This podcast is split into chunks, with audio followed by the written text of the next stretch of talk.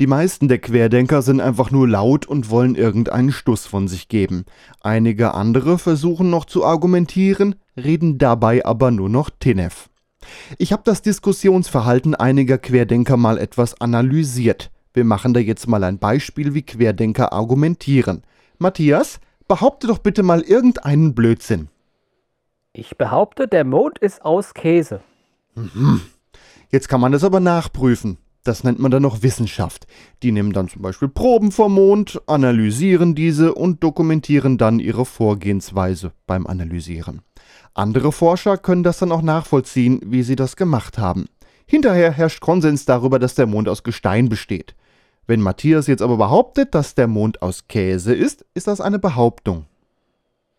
Die Wissenschaft sagt, dass der Mond aus Gestein besteht, aber ein Bekannter meines Onkels, dessen Kumpel, der hat einen Doktortitel und der sagt, dass der Mond aus Käse ist. Der muss es ja wissen wegen dem Doktortitel. Auch Scheinargumente aufzubauen macht eine Theorie nicht seriöser. Sogar Menschen mit Doktortitel können Quatsch erzählen. Vor allem dann, wenn die Botschaft noch über fünf Ecken gegangen ist. Zusammenfassend kann man sagen, es ist umstritten, dass der Mond aus Gestein ist.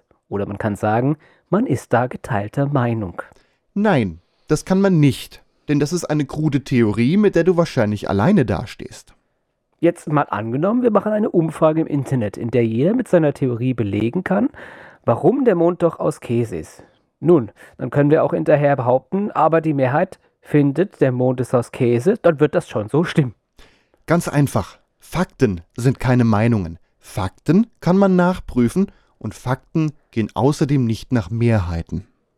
Dann braucht es also einfach mehr Forschung. Äh, nein. Da wird auch nicht mehr Forschung helfen. Was soll die denn dann rausfinden? Dass der Mond jetzt nicht mehr aus Gestein besteht, sondern aus Käse? Der Querdenker benutzt gerne die Ablenkung, wenn die Argumente ausgehen. Tipp, zwing sie oder ihn beim Thema zu bleiben.